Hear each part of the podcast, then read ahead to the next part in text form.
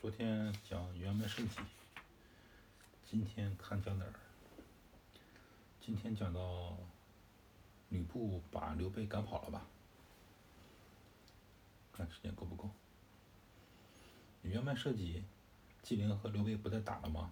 刘备就回小沛了，吕布呢回到徐州，纪灵回到淮南见袁术，就跟袁术说，这个吕布辕门射戟来调解这个事儿。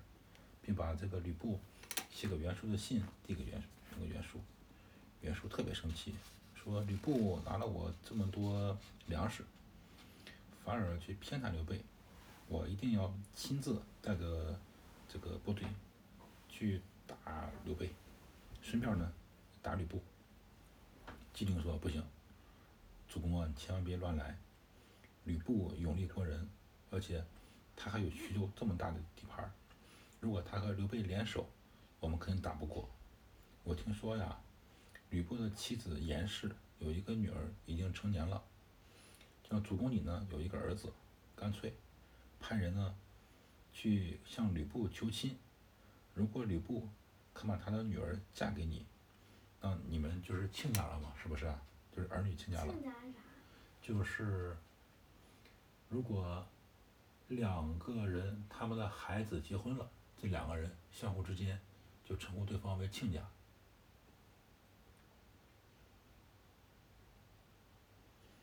嗯，如果吕布把女儿嫁给主公，那他一定会杀刘备。这呢是一个计谋，叫做“叔不见亲”，就是刘备和吕布只是普通朋友，对不对？嗯。如果吕布女儿嫁给袁术之后呢，吕布和袁术就成亲戚了。所以说，关系不亲密的人肯定不会不会给关系亲近的人造成造成造成呃挑拨离间，所以叫疏不见亲。袁术听从他的方这个办法，当日就派韩印做媒人，带着礼物去徐州求亲。韩印见到吕布呢，就说：“我家主公啊。”特别仰慕将军，想啊让令爱做我们的儿媳。令爱是对是古代人对对方的女儿的尊称。比方说，如果爸爸和二宝他爸爸在说话，想要表示尊敬二宝的话，就不能说你家女儿，要说令爱。那你说过吗？嗯，那是文言文，只有在特别正式的场合才用。但如果我要想称呼对方的儿子用尊称，你知道怎么称呼吗？不知道。令郎。对别人的女儿叫令爱，别人的儿子叫令郎。你看《三国演义》也这样，称呼别人都用尊称或敬称，称呼自己呢都用谦称。是吧？如果爸爸称呼自己的儿子，就爸爸和别人聊天称呼自己的儿子，用谦虚的口气，应该怎么说？嗯，令郎。令郎是尊称，是称呼别人的儿子叫令郎，要称呼自己的儿子呢，用谦虚。我的儿子。就犬子。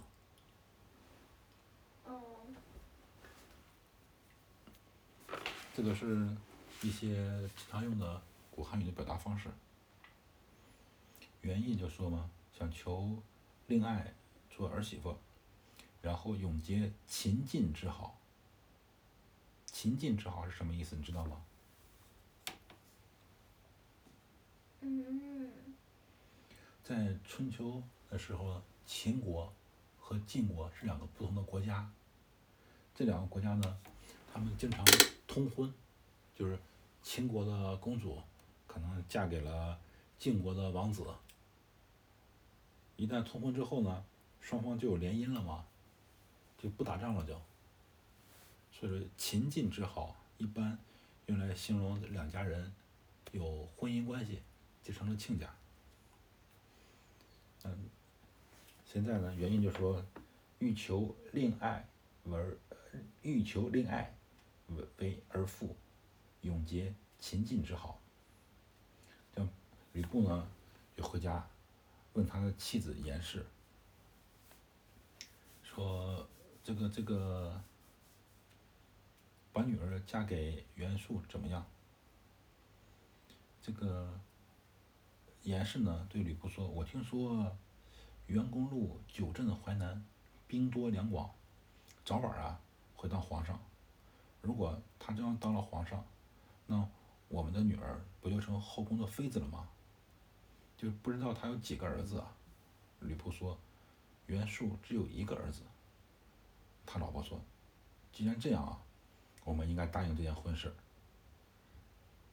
即使以后袁术当了皇帝之后，咱们的女儿不是皇后，那可能咱们徐州也保住了。”吕布觉得，哎，他老婆说的有道理，就答应了韩印，答应了这门亲事，还给了韩印一些钱，表示感谢。韩印回来呢，报告了袁术，袁术就准备聘礼，仍然派韩印。聘礼就是古代，呃，男方和女方结婚之前，按照礼仪，男方应该给女方送一些礼物。爸爸记得女方应该还礼，好像还一只大雁。因为大雁这种鸟啊非常忠诚，呃，公鸟和母鸟结婚之后，如果有一只不小心死了，另外一只会自杀，象征着爱情忠贞不渝。一般古代就有聘礼，有还礼。鸟自杀也是拿个刀砍到脖子吗？嗯，说不定就饿死，或者故意从悬崖上跳下来不飞，摔死了。袁术派韩胤送礼到徐州吗？吕布接受了，然后设酒席款待韩胤，让韩胤在酒店住。第二天呢，陈宫就去酒店去拜望韩胤。他们就是礼貌寒暄完了之后呢，陈宫就让左右退下，对韩胤说：“谁呀，给你们出的这个计策，让袁术和吕奉先？”呃，联姻，他不就是想杀刘备取刘备的头吗？韩印很吃惊，赶快起来，谦虚的说：“哎呦，那个千万别乱说呀，我们不是这个意思。”陈宫说：“你放心吧，我肯定不泄露给其他人。但是啊，如果这个事儿拖时间长了，肯定会被他人识破，就可能会有一些变数。”韩信说：“那怎么办呢？你告诉我该怎么办？”陈宫说：“这样子吧。”我呢，去见吕布，让他呢马上送他的女儿到袁术那里结婚。韩胤听了特别高兴，就对陈宫表示感谢嘛，说：“若如此，袁公，那假如真这样的话，这个袁术啊，肯定非常非常感谢你。”陈宫呢就告别了韩胤，去见吕布，他说。我听说你答应把你女儿许嫁给袁公路的儿子，这是好事儿，但是不知道哪天成亲呀？吕布说：“哎，我还没想这事儿呢，慢慢商量呗。”陈宫说：“这样子，按照古代的礼节呀，只要聘礼到了，就是结嗯结婚的日期。天子呢，一般是聘礼到了之后一年结婚；诸侯呢，基本上聘礼到了之后呢，半年结婚。”那个做大夫的是一季结婚，咱们的老百姓聘礼到了之后一个月就要结婚。吕布说：“哎，袁公路有传国玉玺吗？他早晚得当皇帝，我们按照皇帝的规矩来行不行？”陈宫说：“不行。”吕布问：“那我们按照诸侯的关系来行不行呢？”陈宫说：“也不行。”吕布又问：“那我们按照卿大夫的规矩来？”陈宫还说：“不行。”吕布就笑了，说：“难道你想让我按老百姓的普通老百姓的规矩去嫁女儿吗？”陈宫说：“也不是。”吕布说：“那你到底什么意思？你快说呀，别磨叽，是不是？这个不行，那个不行，问你好几遍都不行。”今天马上。对，陈宫说：“就在今天，说诸侯啊相互争雄，今天我们和袁公路结亲，其他的诸侯呢，难免有这种嫉妒的心理。”如果我们在挑选的日子，呃，这个这个坏人呢，趁我们结婚的时候半路来偷袭我们，怎么办呀？我觉得现在一个好的方法就是尽快结婚。既然已经答应了，趁着其他诸侯呢还不知道这件事儿，马上就把你女儿送到寿春，暂时呢住在酒店里面，然后再选一个好的日子成亲，这样就万无一失了。吕布听了之后呢，特别高兴，说：“哎呀，公台之言就是这个这个这这个这个陈宫，他自公台嘛。说陈宫啊，你说的很有道理。马上派人告诉那个严氏，连夜准备一些嫁妆，收拾一些好车呀、金银财宝，派宋宪、魏续一同和这个韩印送女儿去寿春。那俩人是兵吗？宋宪和魏续是吕布手下两员大将。要派大将跟着去？保护啊，第一表示重视，就派自己手下去，派自己最亲近手下去保护女儿。第二个，万一路上有坏人怎么办？要派几个能打仗的人。就在这个时候呢，陈元龙的就是陈登，陈登他的爸爸在家里呢，他听到外面有锣鼓喧天的，就问身边人怎么回事呀？身边人告诉他啊，吕布要把女儿嫁给袁术。爸爸叫叫陈规嘛，对，陈规。陈规说哦，这个是书不见亲这条计谋啊。刘备啊，危险了。陈规还是很聪明的哈，他就识破了这个韩印的计谋。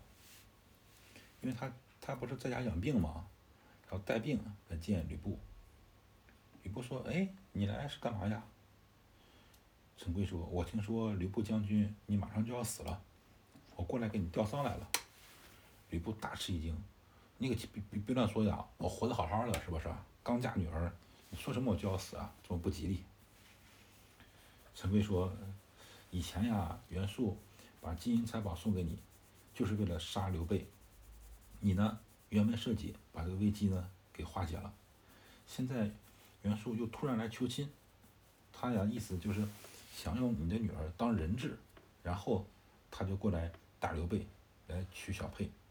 如果小沛没有了，咱们徐州也就危险了。嗯，而且。”如果袁术过来借粮或者来借兵，你答应他了呢，就是疲于奔命，呃，疲于呃疲于奔命，又结怨于刘备。你要不答应，那相当于你是不顾这个这个亲家感情了嘛？怎么做你都没有道理。而且我听说袁术还想称帝，那是造反呀。如果他造反了，这个袁术变成反贼了。那他亲戚还能有有活命的机会吗？吕布一听，大吃一惊，说：“哎呦，不好！就陈宫啊，坏了我好事了，他耽误我。”然后马上派张辽，呃，带兵去追赶宋宪、魏续。到三十里之外呢，把他的女儿又给抢回来了，顺便把韩印也给抓住了，带回来囚禁，不放韩印回去见袁术。然后他派人呢，回去答复袁术。说我女儿嫁妆还没准备好，等准备好之后呢，我又亲自送女儿要到你这个寿春来。陈规呢，又在说服吕布，就是让吕布派兵把韩印呢押送到许都，交给这个曹操来处理。也就是是他想让曹操把韩信杀了嘛。如果曹操把韩信杀了，那袁术肯定怪吕布嘛，就打起来了。但吕布呢犹豫不决，他没有派人。把韩信送走。忽然呢，哎，这个他手下人报告说刘备带小沛招兵买马，不知道是什么意思。吕布说：“哎，这有什么好奇怪的？这大大将军嘛，为了自己的手下多一些，肯定会招兵买马，不奇怪。”他们正说话的时候呢，宋宪、魏续回来了，他们告诉吕布说：“我们两个人啊，奉明公你吕布的命令。”去山东买马，买的三百匹好马，刚回到沛县，就被这个强盗给抢去一半。我一打听，原来强盗啊就是刘备的弟弟张飞，他假装强盗抢我们马。吕布听了之后特别生气，就派兵到小沛来打张飞。刘备听说之后呢，也特别惊讶，慌忙领着兵出来了。这两边兵都摆好阵势了嘛，刘备出马说：“兄长啊。”你何故带着你的兵到这个地方来呢？吕布指着刘备骂说：“我辕门射戟化解了你的这个这个危难，你干嘛还要夺我的马匹呢？”刘备说：“哎，我确实缺马，我派人私下买。我是用钱去买马，怎么敢抢你的马呢？”吕布说：“你呀，派张飞抢了我好马一百五十匹，你还敢抵赖吗？”张飞这个人特别冲嘛，在《三国演义》里面，把他描绘的特别鲁莽，是不是？张飞挺枪出马，曰：“是我夺了你的好马，你能怎么样？”就是张飞一直看吕布吕布不顺眼，想杀吕布，是不是？他特别瞧不起吕布。他就说了：“就我就抢你马了，你能怎么样？”很暴躁。嗯，暴躁。然后，当时爸爸上集原本设计讲了。这些人骂刘备是大耳贼，因为刘备的耳朵大嘛，啊，嗯，吕布骂张飞，你猜骂他什么？大吉贼，很着急。环眼贼，因为张飞眼睛大，一瞪特别大嘛，哈，像圆圈似的，所以说这个吕布就骂这个张飞说：“黄眼贼，你屡次藐视我。”张飞说。哎，我抢你马，你你就生气了，那你把我哥哥徐州都夺了，你怎么不说了呢？故意找茬啊，两个人就骂。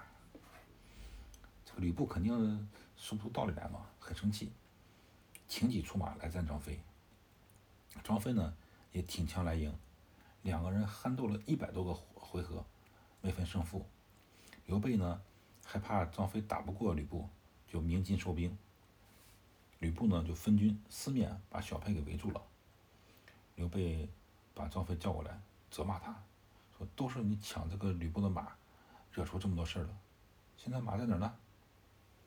张飞说：“那马都这个在放到了各个院子里了。”刘备就派人出城到吕布的营中说：“我呀愿意把所有的马还过来，咱们不要再打了。”吕布呢想听从他的建议。成功说不行，你今天不借这个机会把吕布杀了，以后啊肯定给自己留麻烦。吕布听他的，觉得成功说的很有道理，就不答应刘备的请求，派人更加强烈的去攻打了小沛城。那刘备和糜竺、孙权一看，打不过怎么办呀？孙权说这样子，曹操最恨的人呀就是吕布，不如干脆我们放弃小沛，不要了。去许都投奔曹操，然后借曹操的兵来打吕布，这是上策。刘备说：“那这样子，谁可以当先突出重围呢？”张飞说：“这样子，这个事儿都怪我嘛，是不是？小弟情愿死战。”刘备命令张飞在前面，关羽在后面殿后，自己呢在中军保护他老小。当天半夜三更的时候，他们趁着还有月亮。从城的北门去走。没有，我不是半夜三更。哦，哎，现在就爸爸小时候学的字的发音跟你现在都不一样。爸爸小时候老是反复强调这个字叫半夜三更。我们是反复强调半夜三更。有很多字已经改过来了，这个有个成语，爸爸那时候学的叫社工好龙，你们学叫叶公好龙是吧？对。对。嗯。在那个南美洲有一条河，爸爸上学时候呢，那河叫亚马逊河，现在你们改名叫亚马孙河了。电影。现在好像也是从亚马孙亚亚马逊河呀。哦，但是好像中央电视台发音就改成亚马逊河了，说这些字啊发音都改了。哎，爸爸他还还想说什么呢？啊，电影里面的男女主演。爸爸那时候叫男主角，现在你们都叫男主角了，对吧？也叫主角是吗？我叫主角，可是二伯叫主角。行，你们学说这个字发音应该发“角”这个音，主角。对呀，我们现在就是读主角。还有一个词，“证据确凿”，这个字。成语我没听说过，我不会。啊，就“确凿”这个词，很多人现在主动确凿。那个字呢，确实是凿子那个凿。这样，因为现在呀，很多人就是上网上网多了嘛，学习不好，他发音呢都是错误读音，但这错误读音人太多了，也懒得纠正了，就把正确读音改成错误读音了。爸爸高考时候考语文，专门专门有这些方面内容呢，就看你读音读的准不准。对呀，我们这是那个写读音读音的。嗯。我的。但那那天成语“社公好龙”已经改成“叶公好龙”了，估计就不太好改回来了。不知道我们你们大学的时候那个那个考试吗？不知道我们是不是？按照你们老师教的来吧，你们老师怎么教你就怎怎么怎么读吧。嗯。反正是半夜三更，他们趁着月亮从城北门走了，刚出北门就遇到了宋宪和魏续。他俩呢被张飞打败了，所以说刘备这一些人马呢就突出重围。但是后面呢，张辽赶过来了，关羽呢就挡住张辽。吕布一看刘备他们已经逃跑了，也不追赶他，就进了小沛城，贴出了安民告示，让老百姓放心，我们不会打扰你们的。然后他留下高顺守小沛，自己回徐州去了。啊，这样，刘备带着他人马去投奔许都嘛，在许都城外安营扎寨，派使者孙乾去见曹操，说我呀被吕布打败了，无路可投，就过来找你来了。曹操说：“哎呀，刘备和我是兄弟呀，就派人请刘备进来，进城。”那啥时候结过兄弟啊？你看之前，呃。在十八路诸侯讨董卓的时候，温酒斩华雄那个人是谁？你跟我说其实不是关羽。对，但在《三国演义》里面是关羽温酒斩华雄。温酒斩华雄之前是谁给关羽温的那杯酒？曹操。曹操，对。其实曹操挺看不起刘备的，你还记得刘备帮陶谦守徐州？然后刘备写了封信给曹操，说咱们不要打了。曹操很生气，说刘备你算个什么东西？你有什么资格写信来劝我不打？说？恰好这个时候，吕布偷袭了兖州，把濮阳给占了。曹操没有办法呢，只能带兵回去抢濮阳，就给了刘备个面子，说好吧，看在你刘备写信的面子上，我就不打道歉了。曹操说：“我跟刘备是兄弟啊。”就请刘备进城。第二天，刘备呢留下了关羽、张飞在城外，自己带着孙乾和糜竺进城见曹操。曹操用非常尊贵的礼仪去接待刘备。刘备呢就把吕布这些破事儿呢跟曹操说了。曹操就说：“说吕布啊是不讲义气的人。这样子，我和贤弟咱俩一起找机会杀了刘备，也杀了个吕布。”刘备表示感谢。曹操呢？就设宴款待刘备。到了晚上之后呢，才送刘备出城。刘备刚走，荀彧就进来找这个曹操，说：“刘备啊，也是个大英雄啊，咱们不把他尽快杀了，留他就有后患。”曹操也不说话。荀彧出来之后呢，郭嘉也进来了。曹操说：“荀彧劝我杀刘备，你觉得怎么样？”郭嘉说不行，因为主公你现在带兵打仗呢，你讲的是仁义，是为老百姓除暴，你全靠的这个你讲信用呢，来招揽天下的英雄豪杰是吧？你就怕这些豪杰过来投靠你。这个刘备呢，素来的口碑不错，嗯，有英雄的名义，现在却走投无路了，过来投靠你了。你要杀他呢，就相当于杀害贤良的人，这样天下其他有智谋啊、贤良的人呢？听说之后呢，肯定要怀疑，怀疑你曹操不讲信用，就不敢来了。如果没有这些人辅助你，你怎么打天下呢？对吧？你就为了铲除刘备一个人，让天下的英雄豪杰都不敢来投靠你，这不是好事啊！千万不能这么做。还是国家想的长远，是吧？比荀彧精明。曹操听了之后呢，特别高兴，说：“哎，你说的和我想法一样，我听你的。”他第二天。就上表推荐刘备做豫州牧。啊，这是你最大的官人对。所以说以后称为刘豫州嘛。实际上，在这个刘备带兵去救陶谦的时候，陶谦就上表刘备做豫州刺史。啊，那那个时候是刺史是吧？对，那时候还刺史，后来改成州牧了嘛。所以说曹操表他为豫州牧。这个是刘备当官当最大的一个官，所以说咱们总称呼刘备叫刘豫州嘛。